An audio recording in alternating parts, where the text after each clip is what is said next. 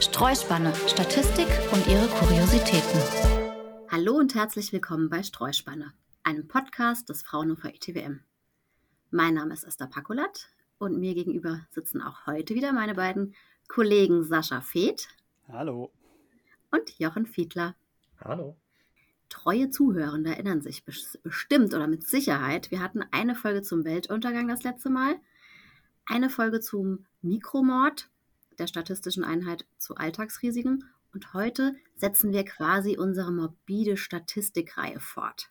Bei uns soll es heute um die Lebenserwartung gehen. Das ist unser heutiges Thema und ähm, wie immer schauen wir uns natürlich auch das in gewohnter Streuspanneart mit Statistiken und Methoden zur Erhebung und Zahlen an. Und auch da sind wir ganz aktuell. Im September hieß eine Z Schlagzeile bei vielen, vielen Medien, im dritten Jahr in Folge ist die Lebenserwartung in Deutschland zurückgegangen. Da gehen wir gleich drauf ein, aber erstmal, bevor wir in die Tiefe gehen, wie immer, meine Einstiegsfrage. Jochen und Sascha, wie lange werdet ihr statistisch gesehen noch leben? Ja, ist ganz lustig. Ich habe jetzt nochmal nachgeschaut und ein bisschen recherchiert, wie hoch meine persönliche Lebenserwartung ist. Und laut Statistischem Bundesamt liegt jetzt die fernere Lebenserwartung für Männer in Baden-Württemberg, dadurch, dass ich in Baden-Württemberg wohne, ähm, die gerade 40 Jahre alt geworden sind, bei weiteren 40,64 Jahren. Jetzt bin ich nicht ganz 40, sondern 38, das heißt, ich schlage das jetzt entsprechend auf und tue jetzt mal so, ob die, als ob die Schätzung korrekt wäre und dann komme ich jetzt auf ungefähr 42,02 Jahre, die ich noch weiterleben werde. Das heißt, ich werde etwas mehr als 80 Jahre alt werden. Für mich muss ich jetzt leider vier Jahre von der Prognose abziehen. Zum einen bin ich drei Jahre älter als Jochen und zum anderen lebe ich in Rheinland-Pfalz. Und in Rheinland-Pfalz äh, ist die zu erwartende restliche Lebensdauer bei gleichem Ausgangsalter leider ein Jahr kürzer. So, woran das jetzt genau liegt, will ich nicht interpretieren. Vielleicht liegt es am Wein oder sonstigen begleitenden Risiken. Wir hatten ja schon mal die Folge über Mikromord, da müssten wir jetzt eigentlich nochmal nachschauen, wie sich denn jetzt Weinkonsum auswirkt oder auch nicht auswirkt. Aber Jochen, du arbeitest in Rheinland-Pfalz. Ich weiß nicht, inwiefern wir das reinrechnen müssten. Das ist eine gute Frage. Ja, ja ich bin, bin gerade froh, dass ich äh, nur die Fragende bin. Dann müssen wir über mein Alter und mein Sterbedatum gar nicht sprechen. Jochen, dann wirst du ja aber über 80 werden. Liegt das denn nicht schon über der typischen Lebenserwartung von Männern? Ja, Sascha wird da gleich nochmal genauer drauf eingehen, wie alt man jetzt im Mittel wird. Aber die, um das jetzt ein bisschen vorwegzunehmen, es liegt tatsächlich drüber. Und das liegt daran, dass es eine sogenannte bedingte Wahrscheinlichkeit ist. Das heißt, ich habe jetzt schon ein gewisses Alter erreicht und wenn man schon ein gewisses Alter erreicht hat, ist die Wahrscheinlichkeit, dass man noch älter wird, höher. Das klingt jetzt ein bisschen paradox, aber man kann sich das ganz einfach merken, wenn ich jetzt bereits 80 Jahre alt geworden bin, dann ist die Wahrscheinlichkeit, dass ich 82 oder 85 Jahre alt werde, viel höher, als wenn ich jetzt erst 10 Jahre alt bin. So kann man sich das merken. Oder wenn ich 85 Jahre alt bin, ist die Wahrscheinlichkeit, dass ich 90 wäre, viel, viel höher, als wenn ich jetzt 5 Jahre bin. Okay, jetzt weg von euch wieder. Sascha, wie lange leben wir denn Stand 2023 überhaupt? Ja, die letzten Sterbetafeln sind nicht ganz 2023, die sind 2020, 2022. Und da dürfen Männer ungefähr 78,3 Jahre erwarten und Frauen ein bisschen mehr, nämlich 83,2 Jahre. Jochen hat es jetzt gerade schon erklärt, dass diese 78 bzw. 83 Jahre, die gelten, wenn ich jetzt äh, die Frage stelle, hier ist ein zufällig gewählter Mann oder eine zufällig gewählte Frau, gib doch mal einen Tipp ab, wie lange er oder sie denn leben wird, ohne dass man genauere Informationen über das Alter hat, dann muss man eben diese Schätzungen von 78 bzw. 82 Jahren angeben. Dabei ist es so, dass wenn man das jetzt genauer anfängt nach Alter zu unterscheiden, dann haben wir am Anfang leider eine sehr hohe Sterbewahrscheinlichkeit von Säuglingen. Die war natürlich früher noch viel größer, auch dazu später mehr, aber die ist auch heute ist die Säuglingssterblichkeit im Vergleich zu den anderen Lebensphasen immer noch relativ hoch. Wenn man das Säuglingsalter überstanden hat, dann fällt die Sterbewahrscheinlichkeit erstmal bis man ungefähr zehn Jahre alt ist, da hat sie ein Minimum. Dann wird das Leben anscheinend wieder riskanter. Ja, man wird wohl magemutiger, auch äh, beflügelt durch den Führerschein. Denn die Sterbewahrscheinlichkeit geht dann nochmal auf ein lokales Maximum. Das ist Größenordnung 20 Jahre und wird eben auf die Verkehrstote im Straßenverkehr zurückgeführt. Deswegen nennt man das auch den Unfallhügel in, diesen, in diesem Sterbeverlauf. Und dann ab 25 hat man sich anscheinend die Hörner abgestoßen, dann fällt die Sterbewahrscheinlichkeit wieder. Es dauert dann wieder, bis man 60 bis 70 Jahre alt ist. Ab diesem Zeitpunkt steigt die Sterbewahrscheinlichkeit wieder und dann erreicht man auch wieder das Niveau von der Säuglingssterblichkeit und übertrifft es dann teilweise sogar noch. Ja, beziehungsweise zwischen 25 und 60 steigt das auch an, aber bis man dann wieder das Niveau von 60 äh, oder bis man dann wieder das Niveau vom Säuglingsalter erreicht hat, dann ähm, braucht man das bis 60, 70 und danach geht es dann halt nach oben hin ab, sag ich mal. Ähm, jetzt hat man natürlich, was Sascha schon gesagt hat, man unterscheidet da auch zwischen Geschlechtern, weil man hat ja oben gesehen, dass zwischen den Geschlechtern tatsächlich fünf Jahre liegen, was schon sehr immens ist. Das heißt, man sieht das auch sehr schön in den Statistiken, dass Männer über alle Altersklassen hinweg eine höhere Sterbewahrscheinlichkeit haben als Frauen und damit natürlich eine niedrigere Lebenserwartung. Und insbesondere ist bei Männern auch der Unfallhügel stärker ausgeprägt als bei Frauen, was man sich jetzt natürlich auch wieder gut erklären kann mit einem höheren Risikoverhalten, einer höheren Risikoaffinität. Noch genauer kann man sich das außerdem für die Bundesländer anschauen. Dazu haben wir auch heute mal wieder unsere Recherchekollegin mit dabei, beziehungsweise konnte sie nicht dabei sein, deswegen haben wir einen Einspieler vorbereitet. Nathalie Steil erklärt uns das kurz auf dieser Ebene. Es gibt Unterschiede zwischen den Bundesländern. In Baden-Württemberg werden die Menschen statistisch gesehen am ältesten.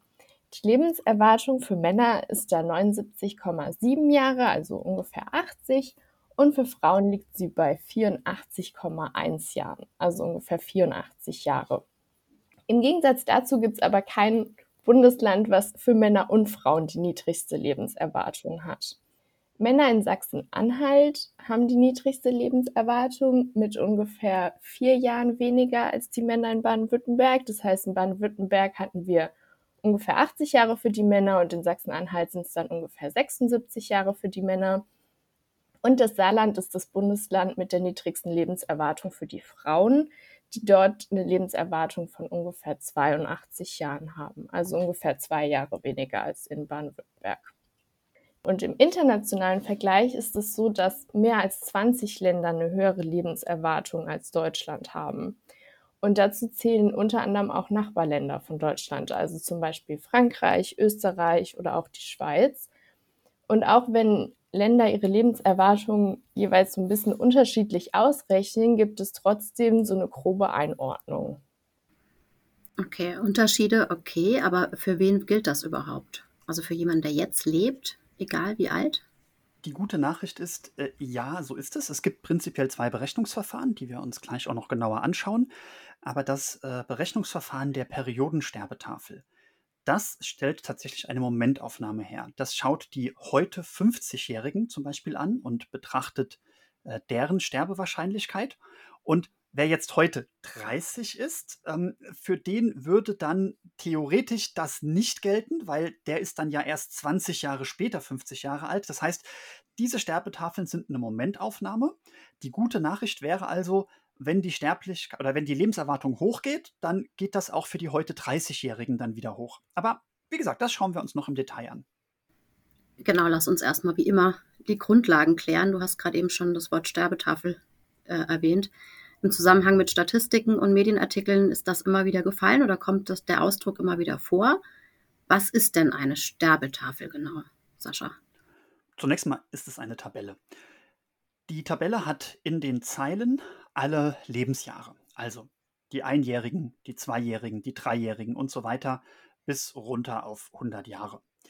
Und in den Spalten schaut man sich dann an, wie viele Leute in dieser Altersgruppe sterben oder leben, beziehungsweise in diesem Altersjahr leben oder sterben. Also ich bin jetzt 41 Jahre, das heißt, wenn ich mich jetzt für die Sterbetafel interessiere, gehe ich runter zur Zeile 41 bis 42 Jahre und schaue mir an, wie viele meiner Altersgenossen und da die nach Geschlechtern getrennt ist, wäre das jetzt zunächst mal die männlichen Altersgenossen werden denn dieses Jahr voraussichtlich sterben und wie viel werden dieses Jahr überleben.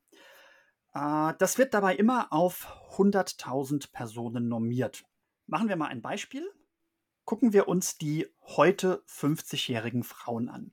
Jetzt wird immer so getan, als wären vor 50 Jahren genau 100.000 Frauen auf die Welt gekommen. Das ist eine Vereinfachung, dass man das immer jeden Jahrgang auf 100.000 Leute normiert. Von diesen vor 50 Jahren 100.000 äh, Frauen leben keine 100.000 mehr, da leben dann zum Beispiel heute noch 89.000. Und am Ende des 51. Lebensjahres leben zum Beispiel noch 88.500. Das heißt, zwischen 50 und 51 Jahren würden jetzt 500 der 100.000 Frauen aus diesem gedachten Jahrgang sterben. Jetzt weiß man natürlich noch nicht, wann die sterben, ob die am Anfang des Jahres sterben oder ob die am Ende des Jahres sterben. Deswegen wird aus Vereinfachungsgründen so getan, dass die alle genau nach sechs Monaten sterben. Also die Sterbetafel tut so, als würden im, zwischen 50 und 51 Jahren 500 Frauen sterben und zwar nach sechs Monaten des neuen Jahres. So. Und wenn wir diese ganzen Altersscheiben jetzt angucken, dann können wir daraus jetzt eben die mittlere Lebenserwartung machen, weil ich eben gerade gesagt habe, wir haben 500 Frauen, die bei 50,5 Jahren gestorben sind. Dann gucken wir uns an, wie viele Frauen sind bei 51,5 Jahren gestorben und so weiter. Das machen wir natürlich in beide Richtungen, also von 0 bis 100. Und daraus bekommen wir das mittlere Lebensalter, was Frauen erwarten dürfen. Aber ist es denn überhaupt sinnvoll, dieses fixe halbe Jahr zu verwenden?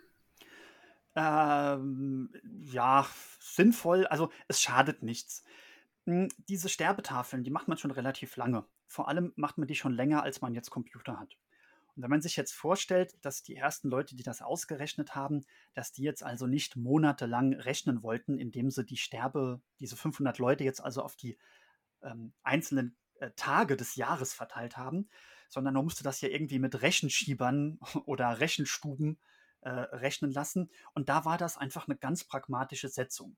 Heute bräuchten wir das nicht mehr. Heute wäre es ein Klacks für eine Software, die 500 Leute irgendwie anders auf das Jahr zu verteilen oder wie viel auch immer da sterben, die gleichmäßig zu verteilen. Auf der anderen Seite muss man sagen, es wird das Ergebnis wahrscheinlich nur an der Nachkommastelle verschieben. Also schon in Ordnung, dass man, wenn man das so macht. Also ist das mal wieder was, ich sag mal, historisch gewachsenes, was einfach weiter so gemacht wird genau, wahrscheinlich hat sich irgendwann mal jemand angeschaut, hat gemerkt, es macht keinen Unterschied und es dann so gelassen. Was man jetzt bei dem Verfahren auch noch mal etwas aufpassen muss, ist, wir haben so Randbereiche. Das heißt, wir haben Randbereiche, wo man sehr jung ist, also im Alter von 0, beziehungsweise wo man sehr alt ist, im Alter von 100. Da hat man relativ wenige Daten in, diese, in diesen Sterbetafeln und da muss man dann schon ein bisschen tricksen. Das heißt, da muss man dann im Idealfall extrapolieren, das heißt, man muss da Modellannahmen machen äh, die macht man dann, passt man dann so an, dass man ein Modell aufstellt, was dann für die mittleren Lebensalter oder für die, also wenn ich jetzt zum Beispiel für die 100-jährigen Lebenserwartungen berechnen möchte, ähm, dass ich dann eben sage, okay, ich fitte jetzt ein Modell an, was in dem Mittelteil sehr gut passt oder bei den jüngeren Lebensaltern sehr gut passt und dann gehe ich davon aus, dass es auch für die 100-Jährigen sehr gut passt. Das heißt, ich nutze dann die Daten von den jüngeren Lebensaltern und extrapoliere dann eben auf die 100-Jährigen. Ähm, bei den Säuglingen bin ich mir jetzt nicht ganz sicher, wie man das macht. Da wird man wahrscheinlich direkt auf die Sterbestatistiken gucken, wie das jetzt eben äh, genau aussieht. Das heißt, wie viele da jetzt in jedem einzelnen Jahr sterben, um dann das Reklim hinzuschreiben. Okay, zurück zu den Berechnungsverfahren. Vielleicht können wir das nochmal kurz erklären. Es gibt unterschiedliche Verfahren, um eine Sterbetafel auszurechnen. Und das erste Verfahren ist die sogenannte Längsschnittbetrachtung oder Kohortensterbetafel. Und was man macht, ist, man guckt sich jeden Jahrgang für sich an. Also zum Beispiel könnten wir uns jetzt alle Personen angucken, die 1982 geboren wurden. Und dann merkt man sich, sobald ein Individuum aus dieser Gruppe stirbt, wann bzw. in welchem Alter es gestorben ist. Und so sammelt man dann seine Daten. Und das beruht quasi darauf, dass man diesen festen Jahrgang einfach beobachtet über die Zeit. Und das ist auch eigentlich die beste Option, wenn man eine Aussage für genau diesen Jahrgang treffen möchte. Es dauert dann aber auch quasi seine Zeit, bis man genug Daten hat, um da überhaupt eine in Anführungsstrichen sichere Aussage machen zu können. Wenn man sich überlegt, die Leute, die 1982 geboren wurden, die sind heute dann 41. Das heißt, wir können ja auch nur Daten gesammelt haben über Menschen, die gestorben sind bis zum Alter von 41 und wir können noch überhaupt nichts über die Sterbewahrscheinlichkeit in einem höheren Alter sagen. Das heißt, wenn man da irgendwie Daten haben möchte, dann muss man zum Beispiel die Daten von vorherigen Jahrgängen sich angucken und damit das Ganze dann irgendwie abschätzen. Also ich erinnere mich, ähm, ihr hattet doch bei, bei Fahrzeugen bzw. den Daten in der Fahrzeugforschung ähnliche Probleme. Ja, genau. Äh, da spricht man von Durchläufern. Und zwar gibt es da zwei, äh, äh, zwei Situationen. Das eine ist, wenn man heute ein Fahrzeug testet, ein neu entwickeltes Fahrzeug und schickt das auf so einen Prüfstand, auf so eine Schlechtwegstrecke, was im Prinzip ein, ein schnelleres Altern des Fahrzeugs simuliert. Dann hat man ein paar Fahrzeuge, die kaputt gehen, leider, und man hat ein paar Fahrzeuge, die lange, lange nicht kaputt gehen. Und wenn die noch nicht kaputt gegangen sind, obwohl sie schon fünfmal so lange auf der Schlechtwegstrecke unterwegs waren, wie ein realer äh, Kunde sie im, im Alltag fahren würde, dann sagt man, okay, das geht wohl nicht mehr kaputt. Und dann nimmt man das als Durchläufer aus der Messung heraus. Beziehungsweise, wo es das auch gibt, ist bei Garantiedaten. Wenn man heute eine Charge von Fahrzeugen auf den Markt bringt und die ersten Fahrzeuge mit einem Defekt zurückkommen, dann kennt man eben auch nur die Fahrzeuge, die mit dem Defekt zurückgekommen sind. Und die Fahrzeuge, die keinen Defekt haben, da kennt man stellenweise nicht mal die Kilometerstände, weil man nur weiß, okay, die leben noch. Also diese Situation, die haben wir bei Fahrzeugen in zweifacher Ausführung. Der Unterschied jetzt bei den Fahrzeugen ist immer, dass auch die unterschiedliche Laufleistung. Das ist ja etwas, was man bei Menschen jetzt nicht hat. Also Mensch, der jetzt 50 Jahre alt ist, der ist 50 Jahre alt und nicht entweder 150.000 Kilometer gelaufen oder 10.000 Kilometer gelaufen. Ja, das gut, heißt, bei Fahrzeugen hat man biologisches Alter, ne? Genau so. Das, aber das, das kann man tatsächlich leider schlecht angehen. Also das sieht man zumindest nicht. Wir haben keinen Tachostand, auf dem das jetzt draufsteht. Also gibt's Schade eigentlich. Oder, oder gut, je nachdem. Also man kann es natürlich immer messen durch andere Größen wie BMI oder irgendwelche anderen Begleiterscheinungen oder Krankheiten, die man so hat. Aber das ist, ja, das versucht man dann ja auch immer so ein bisschen mit hineinzubringen. Ähm, was man jetzt macht bei den Sterbetafeln ist, dass man jetzt keine Kohortensterbetafeln nutzt, sondern dass man sogenannte Querschnittsbetrachtungen macht. Das heißt, äh, Kohortensterbetafeln sind eben so eine Längsschnittbetrachtung und jetzt guckt man sich eben eine Querschnittbetrachtung an. Das heißt, man guckt sich jetzt eben an für einen fixen Beobachtungszeitraum, typischerweise eben ein Jahr, an, wie sich dann eben die Sterbefälle da über auf den verschiedenen Altersklassen verteilen. Das hat den Vorteil, dass man das für jedes Jahr berechnen kann. Und man hat eben auch den Vorteil, dass man gewisse, ich sag mal, gewisse Fortschritte damit messen kann. Das heißt zum Beispiel in der Medizin Fortschritte, wenn ich sehe, dass Menschen im, äh, mit einem gewissen Alter eben nicht mehr so leicht sterben wie im Vorjahr, dann bedeutet das ja auch eben einen medizinischen Fortschritt. Und der schlägt sich natürlich auch auf die Menschen nieder, die jetzt beispielsweise 50 Jahre alt sind. Das heißt, wenn ich jetzt 50 ähm, oder jetzt in meinem Alter äh, bin, dann weiß ich, dass mich der medizinische Fortschritt, den wir aktuell bei den 80-Jährigen haben, auch sehr wahrscheinlich treffen wird. Wahrscheinlich sogar noch stärker. Ähm, das heißt, diese Effekte nimmt man da besser mit als bei einer Kohortenbetrachtung. Ähm, aber man muss sich immer im Hinterkopf verhalten, dass es eigentlich nicht korrekt ist. Was heißt korrekt, aber eigentlich nicht ähm, richtig trifft, weil man jetzt immer so tut, als ob die Beobachtungen für ein Jahr praktisch auch für, für die Zukunft gelten würden. Gut. Noch sind wir ja bei den Grundlagen. Jetzt haben wir die Sterbetafeln erklärt und die Berechnungen. Ähm, lass uns noch gleich einen anderen Begriff erklären, der besonders zu Corona-Zeiten immer wieder aufgetaucht ist. Die Übersterblichkeit. Was versteht man denn darunter? Das kann man tatsächlich ziemlich wörtlich nehmen. Also einfach, wie viel mehr Menschen sind gestorben, als man denn hätte erwarten dürfen. Beispiel Deutschland. Da war jetzt jahrzehntelang weder ein Krieg noch irgendeine ganz schlimme Naturkatastrophe, also überregionale Katastrophen oder sonstige Seuchen, Pandemien oder sowas. Das heißt, wenn ich jetzt in Deutschland jahrzehntelang Sterbetafeln ermittelt habe, dann habe ich ein sehr gutes Gefühl dafür, wie viel Prozent in welcher Altersgruppe das Jahr überleben werden oder nicht. Wenn ich dann eben noch weiß, wie viele Menschen in Deutschland leben, in welcher Altersgruppe, dann kann ich da die Sterbetafeln, die ich die letzten Jahre so gesammelt habe, dagegenlegen und dann kann ich eine Prognose machen, wie viele Menschen werden denn voraussichtlich im Jahr 2020 sterben. So. Das kann man natürlich auch mit Konfidenz machen. Man weiß natürlich, dass das ein paar mehr oder weniger sein könnten, aber man kann sich ja so einen Vertrauensbereich ausrechnen mit dieser ganzen Erfahrung. Und wenn jetzt in diesem Jahr eben doch mehr Menschen sterben, als man selbst mit Puffern aufgrund der Sterbetafeln ausgerechnet hat, dann kam es also zu einer Übersterblichkeit aufgrund von so einer Sonderursache wie zum Beispiel die Corona-Pandemie. Und das hat dann das Statistische Bundesamt, hat das für die Corona-Pandemie gemacht äh, hat sich das für die einzelnen Wochen und Monate ausgewiesen, denn man kann die Sterbetafeln jetzt ja auch theoretisch auf Kalendermonate runterbrechen.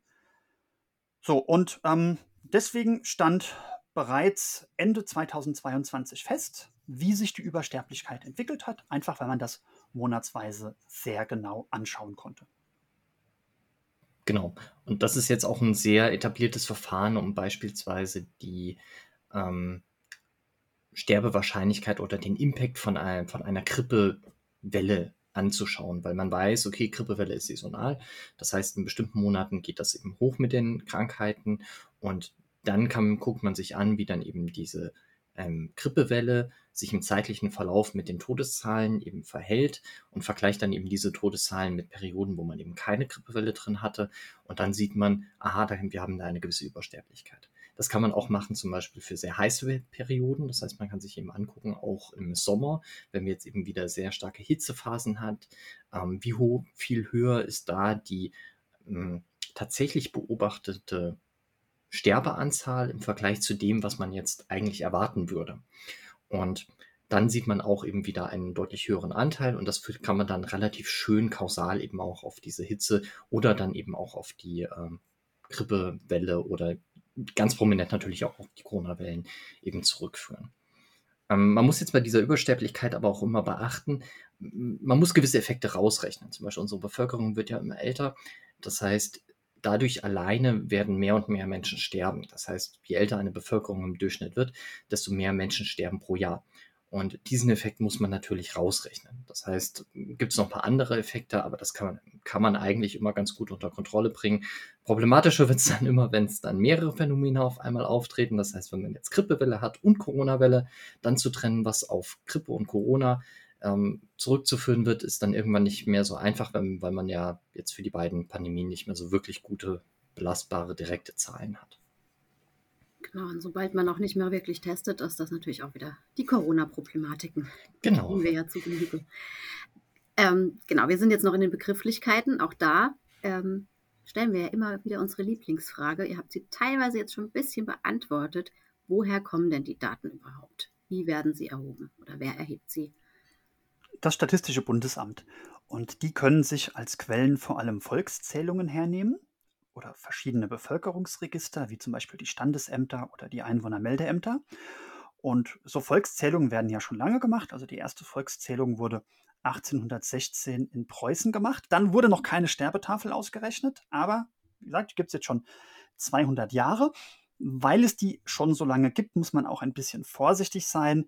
Äh, was hat man da alles drin? Also die erste Volkszählung ja jetzt, wie gesagt, in Preußen. Dann gab es das Thema DDR und BAD. Und äh, im heutigen Deutschland haben wir jetzt eben jetzt seit einigen Jahren wieder fixe Grenzen, aber davor waren es eben mal mehr oder mal weniger Gebiete, die mitgerechnet worden sind. Und wann werden sie berechnet? Also was wird daran genau abgelesen? Auch dazu hören wir jetzt wieder unsere Kollegin Nathalie Steil. Eigentlich ist die Lebenserwartung eine demografische Messgröße. Und man nimmt sie als Indikator für den Entwicklungsstand eines Landes, also zum Beispiel als Indikator dafür, wie hoch die Lebenserwartung ist oder wie gut die medizinische Versorgung ist. Woran ich am Anfang gar nicht gedacht habe, ist, dass man aber mit der Lebenserwartung oder auch Bevölkerungsvorausberechnungen machen kann. Und das ist relevant, zum Beispiel im Gesundheits- oder Pflegesektor, wenn man in die Zukunft planen möchte oder auch wenn man Renten berechnen möchte oder auch manche Versicherungen benutzen das für die Berechnung von Risiken. Aber werden wir wirklich immer älter? Ja, wenn man sich jetzt anguckt, wie sich das historisch entwickelt hat, dann kann man so die ersten Sterbentafeln anschauen von 1871, ähm, 1881 äh, für das damalige Reichsgebiet.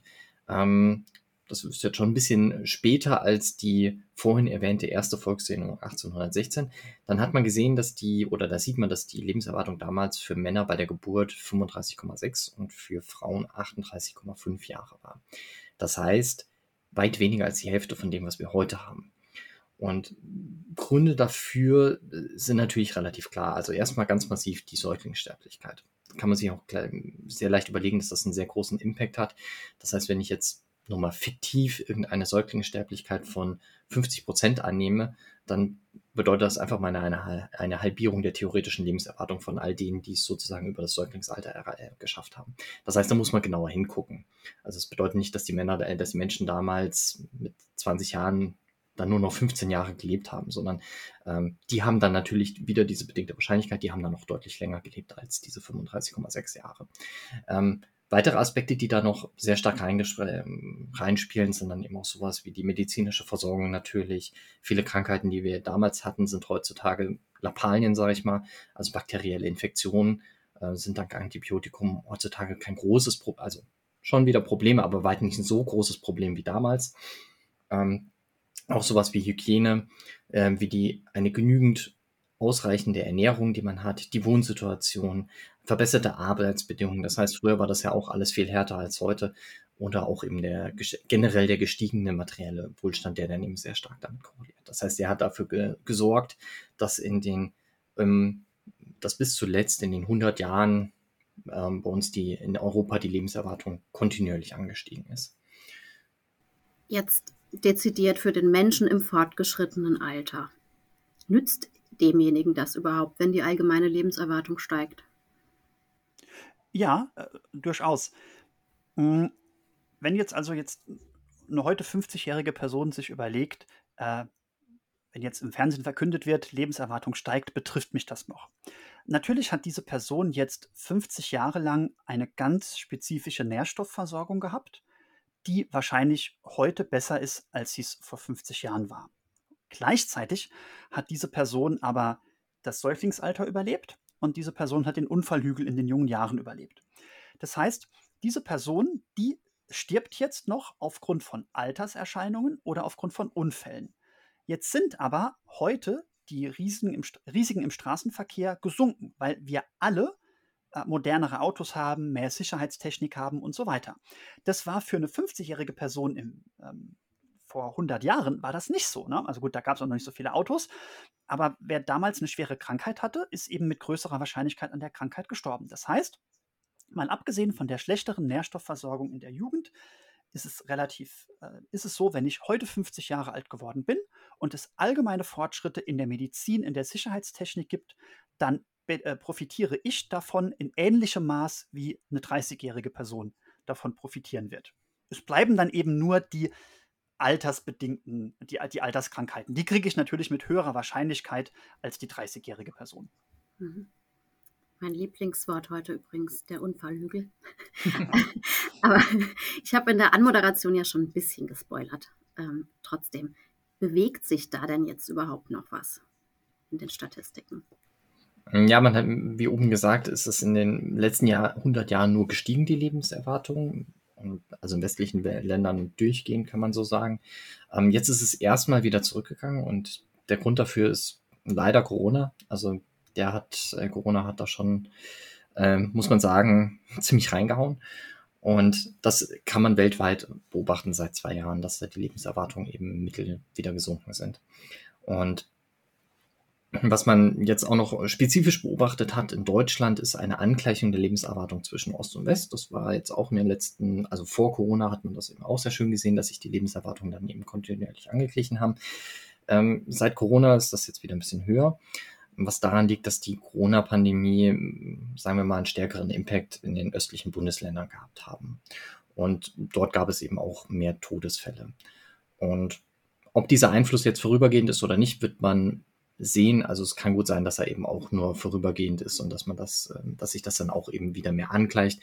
Das wird eben auch sehr stark damit zusammenhängen, wie sich der Impact der Corona-Pandemie jetzt in den nächsten Jahren noch weiterentwickeln wird.